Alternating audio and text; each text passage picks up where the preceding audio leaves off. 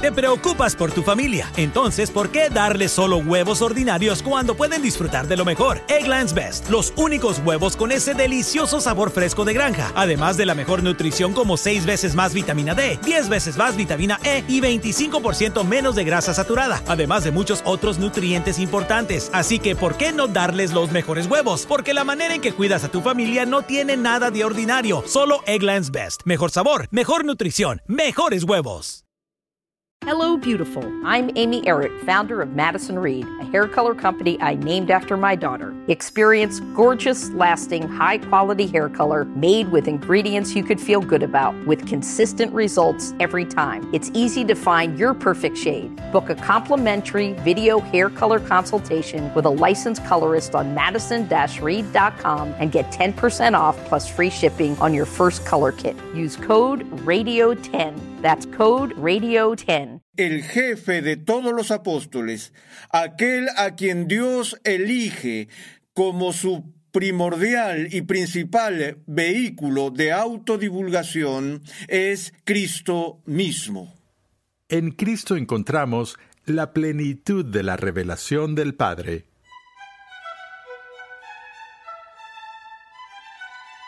Bienvenidos una vez más a Renovando tu Mente con el Dr. R.C. Sproul. Hoy continuamos con esta edificante serie de enseñanza de 60 lecciones que hemos titulado Fundamentos, un panorama general de la teología sistemática.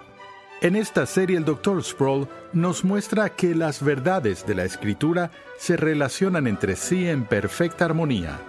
En la lección del día de hoy veremos que aunque Dios se nos ha revelado en la creación, el conocimiento necesario para la salvación solo lo encontramos en las Escrituras. Pasemos ahora al salón de clases una vez más a escuchar al doctor R.C. Sproul en la voz de Pepe Mendoza mientras sostiene que Dios nos ha dado una revelación directa de sí mismo a través de las Sagradas Escrituras y que Jesucristo es la plenitud de su revelación. En la última sesión de nuestro estudio y visión general de todo el alcance de la teología, estábamos viendo el concepto de revelación e hice una distinción entre revelación general y revelación especial. Y también hice una distinción, si recuerdas, entre la revelación general y la teología natural. Ahora, antes de pasar a la revelación especial, necesito hacer otra distinción que es muy importante con respecto a nuestro entendimiento de la revelación general. Y esa es la distinción entre revelación general mediata y revelación general inmediata. Ahora, estos términos mediato e inmediato tienen que ver con la función o el uso de algo que se interpone entre dos puntos. Cuando hablamos aquí de inmediato, no estamos usando el término inmediato como lo hacemos con respecto al tiempo. Cuando quiero que algo suceda ahora mismo, diré que tiene que suceder inmediatamente. Eso no es lo que aquí tenemos en mente, sino más bien, de nuevo, si pensamos que Dios nos eh, trasciende, y aquí estamos eh, en la tierra y Dios se está revelando a nosotros y estábamos viendo la última vez cómo Dios se revela a sí mismo a través de la naturaleza de tal modo que esta revelación nos llega a través de algo que no sea Dios, sino de un medio. O hablamos hoy de los medios de comunicación que se refieren a tipos específicos de comunicación. El periódico es un medio o una forma a través del cual se hacen anuncios. La televisión es un medio a través del cual, de nuevo, se pueden ver o mirar los eventos. La radio es un medio y así por el estilo. Entonces, lo que un medio es aquí es una manera o cosa intermediaria a través de la cual se comunica algo. Y así cuando hablamos de la revelación general mediata, nos referimos a esa revelación que Dios da de sí mismo a través de un medio que no sea el mismo. De nuevo, no estoy hablando de medios ocultos, eh, que realizan sesiones de espiritismo, ni ese tipo de cosas, sino que el medio principal de revelación general es la naturaleza. Ahora, además de la revelación general mediata, las escrituras también hablan de otra manera en la que Dios se revela a nosotros. Por ejemplo, vimos brevemente Romanos 1, donde el apóstol Pablo dijo que Dios se revela a sí mismo a través de las cosas que han sido hechas. Eso es una revelación general mediata. Pero en Romanos 2, Pablo habla de que la ley de Dios está escrita en nuestros corazones. Juan Calvino, por ejemplo, habló de lo que él llamó el sensus divinitatis, o el sentido de lo divino, que ha formado parte de nosotros desde nuestro nacimiento, que Dios planta en nuestras almas una conciencia de sí mismo. Se manifiesta en nuestra conciencia y en nuestro conocimiento de su ley. Ese conocimiento no es algo que recogemos a través de algún medio, sino más bien que es una revelación que viene directamente de Dios a nosotros. Y eso es lo que tenemos en mente cuando hablamos de revelación general inmediata. Muy bien. Eh, bueno, si tenemos esa distinción clara, entonces pasemos al eh, concepto de revelación especial. Ahora, ustedes recuerdan que cuando definimos la revelación general, dijimos que el término general se usa por dos razones. Esa revelación general se refiere a esa revelación que Dios da de sí mismo a todas las personas en todas partes. Y también que el contenido de esa revelación nos da un conocimiento de Dios en general. La revelación especial es esa revelación que Dios da que no todos en el mundo tienen la oportunidad de recibir todavía. Es esa información que Dios nos da principalmente a través de la Sagrada Escritura, aunque veremos en unos momentos, no exclusivamente a través de la Sagrada Escritura, y tiene el contenido y la información que nunca podríamos obtener de la naturaleza. Nos habla del plan de redención de Dios, nos habla de la encarnación, nos habla de la cruz, de la resurrección, de cosas que no se pueden aprender mediante un estudio de la física o la biología o de cualquier otra parte del reino natural. Ahora, en la Biblia misma se nos da un testimonio en varias maneras en las que en el pasado Dios se reveló de una manera especial. Permítanme dirigir su atención a un momento en el primer capítulo del libro de Hebreos, el primer versículo donde leemos estas palabras. Dios, habiendo hablado hace mucho tiempo, en muchas ocasiones y de muchas maneras a los padres por los profetas, en estos últimos días nos ha hablado por su Hijo, a quien constituyó heredero de todas las cosas, por medio de quien hizo también el universo, Él es el resplandor de su gloria y la expresión exacta de su naturaleza, y sostiene todas las cosas por la palabra de su poder. Ahora, la idea aquí con respecto a la revelación y particularmente con respecto a la revelación especial es que recibimos información distintiva de Dios mismo. Ahora, eso es algo asombroso, una afirmación asombrosa, y esto está en la raíz y el corazón de una comprensión cristiana del conocimiento.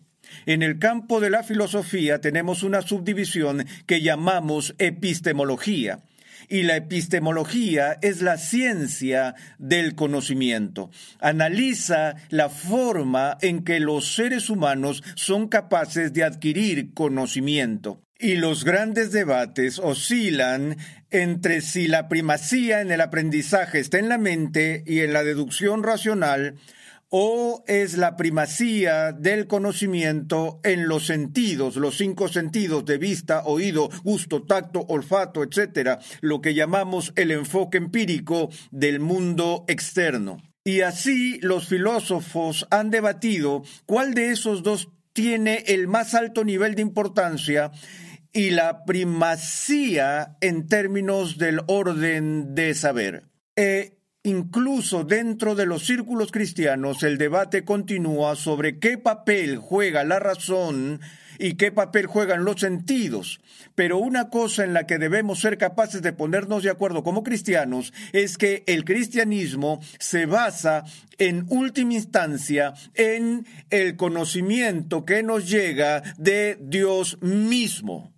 Y eso se vuelve muy, muy importante para nuestra determinación de la verdad. Porque manifiestamente si obtenemos información del Creador acerca de sí mismo y sobre el mundo en el que vivimos y sobre nosotros mismos, ese conocimiento que proviene de Él será muy superior que cualquier cosa que podamos deducir de nuestro propio análisis, de nuestra propia situación, de nuestra propia introspección o de nuestra propia observación del mundo que nos rodea porque aquí estamos obteniendo información y conocimiento que viene en última instancia de la misma mente de Dios. Ahora, el autor de Hebreos aquí dice que en tiempos pasados Dios se había revelado en muchas ocasiones y de muchas maneras. Bueno, piensen en algunas de las maneras.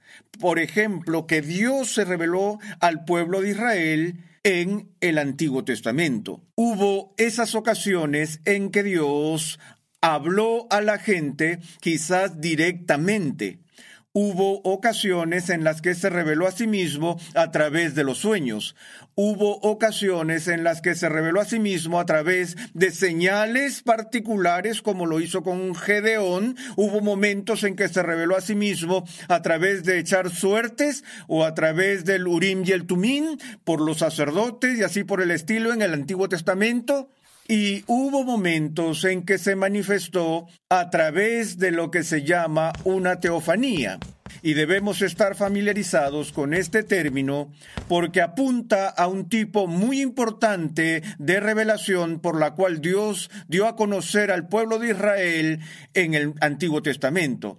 Una teofanía, por definición, obtenemos la palabra, el principio theos, que significa Dios, y la palabra, eh, la raíz fan, que viene de la palabra faneros, que significa manifestación, y por lo tanto una teofanía es simplemente una manifestación de Dios que es una manifestación visible, externa, del Dios invisible. Bueno, ¿cuáles son los ejemplos de teofanías que podemos encontrar en el Antiguo Testamento? Tal vez el más famoso de estos hubiera sido la zarza ardiente, que Moisés notó en el desierto madianita cuando vio esta zarza que estaba ardiendo, pero no se consumía y llegó cerca de la zarza y Dios habló audiblemente a Moisés desde la zarza diciendo yo soy el que soy. Y así la zarza era una manifestación visible externa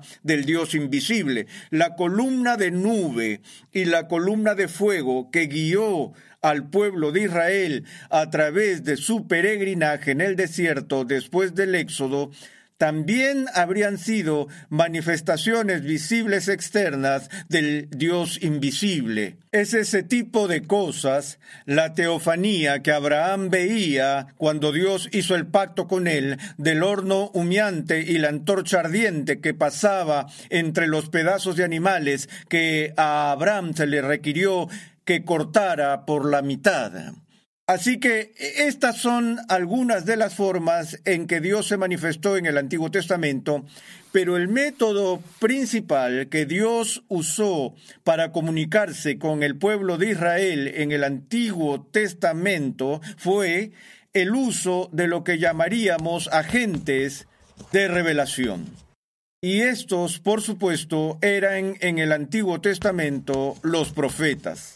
Ahora, los profetas eran seres humanos como nosotros, usaban el lenguaje humano tal como lo usamos nosotros, pero eh, cuando hablaban habían recibido información de Dios y fungían como recipientes o conductos de revelación divina para que cuando dieran su mensaje ellos precedieran el inicio de su mensaje diciendo, así dice el Señor. Y por supuesto, eh, los anuncios y pronunciamientos y escritos de los profetas canónicos se pusieron en la escritura y llamamos a eso la palabra inscriturada de modo que el Antiguo Testamento es producido por personas como nosotros, que a diferencia de nosotros fueron designados por Dios para ser portavoces de Él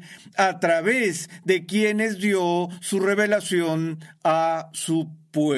Y así el Antiguo Testamento es muy consciente de la importancia de la función de los profetas.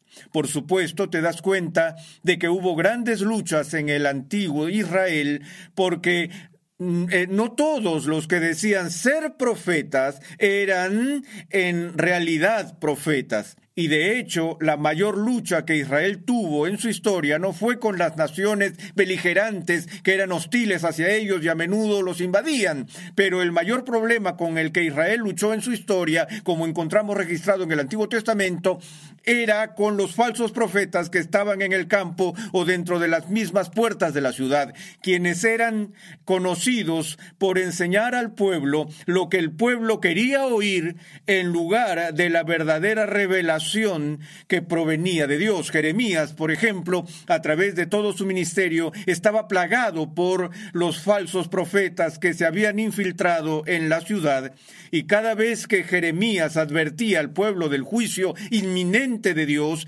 el resto de estos falsos profetas declaraban a la gente que no tenían que preocuparse, los buenos tiempos estaban aquí de nuevo, podían estar a gusto en Sión, e hicieron todo lo posible para sofocar el mensaje eh, de los profetas. Los profetas eran personas muy impopulares, obviamente, en el Antiguo Testamento por lo que por lo que era muy importante que hubiera maneras de distinguir entre un profeta verdadero y un profeta falso. Y básicamente eso se redujo a tres maneras o tres pruebas para ver quién era un verdadero vehículo para la revelación divina.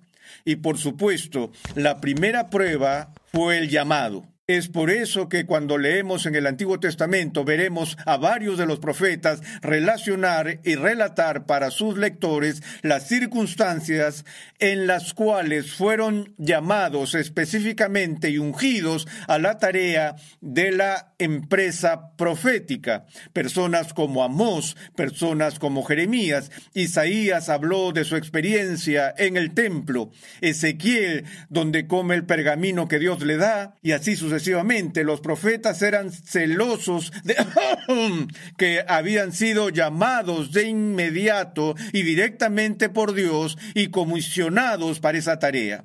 En el Nuevo Testamento, la contraparte del profeta es el apóstol. Y de nuevo, el criterio principal de un apóstol en el Nuevo Testamento era que un apóstol era llamado directa e inmediatamente por Cristo, porque ser un apóstol significa ser uno que es enviado o comisionado con la autoridad de quien lo está enviando. Jesús dijo a sus apóstoles, el que a vosotros escucha, a mí me escucha, y el que a vosotros rechaza, a mí me rechaza. Y una de las grandes controversias que encontramos en las páginas del Nuevo Testamento en sí es que uno de los apóstoles más importantes en el Nuevo Testamento no era uno de los discípulos originales. Y es posible que ni siquiera conoció a Jesús durante el ministerio terrenal de Jesús. No era un testigo ocular de la resurrección como el resto de ellos y por lo tanto parecía carecer de las credenciales necesarias para ser apóstol.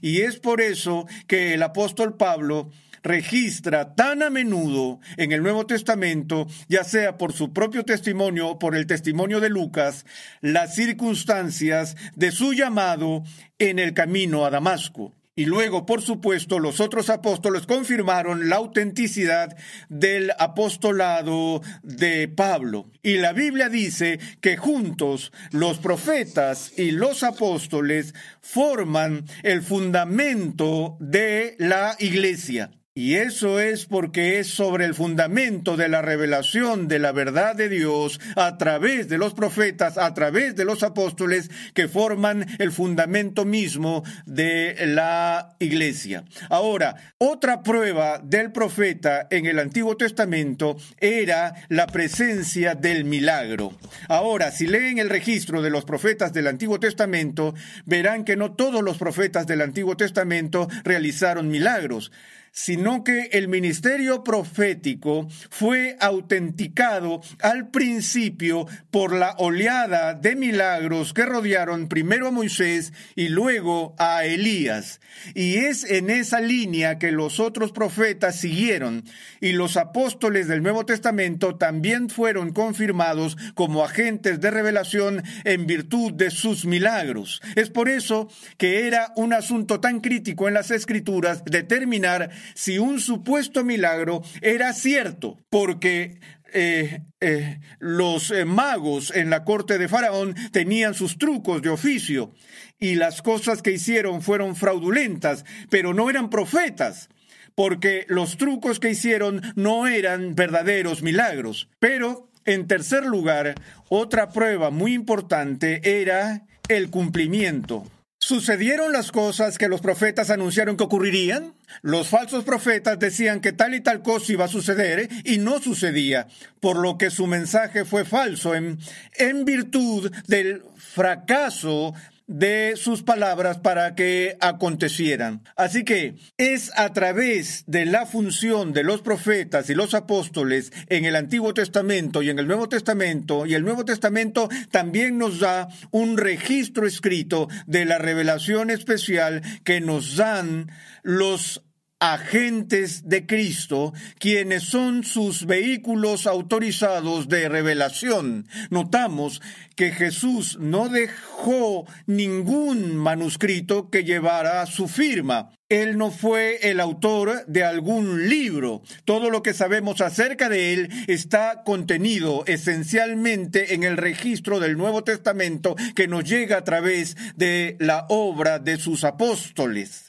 y son sus emisarios a quienes se les ha dado su autoridad para hablar en su nombre. Ahora, además de estas formas de revelación especial que he mencionado y sobre todo la Biblia, el autor de Hebreos dice que hay otra dimensión de revelación especial y que es la revelación suprema de Dios y que está en el verbo encarnado. Tenemos la palabra escrita que es la Biblia que nos da una revelación especial, pero también tenemos el verbo o la palabra de Dios encarnada sobre quien aprendemos a través de la palabra escrita, por lo que no queremos divorciar esas dos palabras la una de la otra, pero el que encarna la misma palabra de Dios es Jesús mismo. Como el autor de Hebreos declara, diciendo, Dios, habiendo hablado hace mucho tiempo, en muchas ocasiones,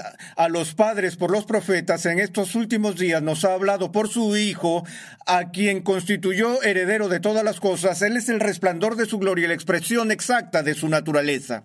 Ustedes recuerdan en el aposento alto, cuando los discípulos se reunieron con Jesús y le dijeron a Jesús, muéstranos al Padre, y nos basta.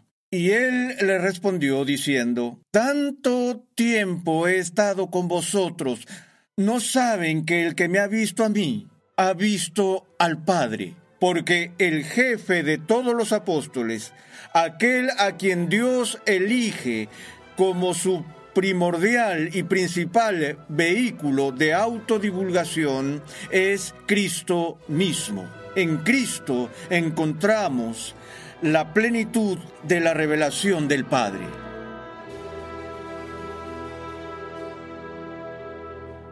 El autor de Hebreos nos dice en el capítulo 1, Dios, habiendo hablado hace mucho tiempo en muchas ocasiones y de muchas maneras a los padres de los profetas, En estos últimos días nos ha hablado por su Hijo, a quien constituyó heredero de todas las cosas, por medio de quien hizo también el universo. Él es el resplandor de su gloria y la expresión exacta de su naturaleza, y sostiene todas las cosas por la palabra de su poder. Jesucristo es la máxima revelación de Dios para nosotros. Gracias una vez más por la sintonía en el día de hoy. Te invitamos a visitar nuestra página web renovandotumente.org, donde podrás descargar gratuitamente la guía de estudio de la serie de hoy. Te recomendamos el libro del Dr. R.C. Sproul titulado Todos somos teólogos, una introducción a la teología sistemática. En este edificante libro, el Dr. Sproul estudia las verdades básicas de la fe cristiana, recordándonos quién es Dios y qué ha hecho por su pueblo en este mundo y en el venidero. Todos somos teólogos, una introducción a la teología sistemática. Pídelo en tu librería favorita hoy mismo. El eslogan de la Reforma Protestante, sola escritura o la escritura sola, tiene su origen en el conflicto de Martín Lutero en la dieta de Worms. Los reformadores creían firmemente que la Biblia es la misma palabra de Dios.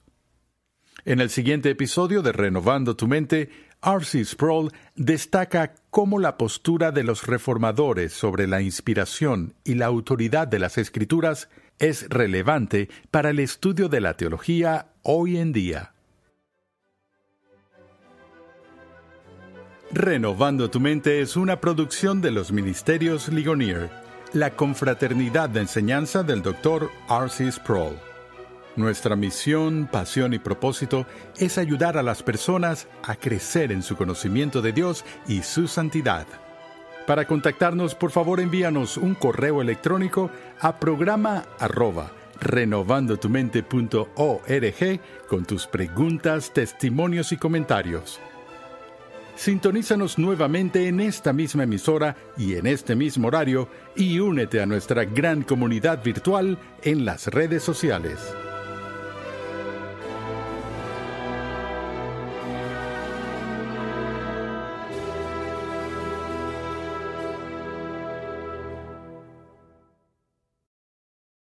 Preocupas por tu familia, entonces ¿por qué darles solo huevos ordinarios cuando pueden disfrutar de lo mejor? Egglands Best, los únicos huevos con ese delicioso sabor fresco de granja, además de la mejor nutrición como 6 veces más vitamina D, 10 veces más vitamina E y 25% menos de grasa saturada, además de muchos otros nutrientes importantes. Así que ¿por qué no darles los mejores huevos? Porque la manera en que cuidas a tu familia no tiene nada de ordinario, solo Egglands Best. Mejor sabor, mejor nutrición, mejores huevos.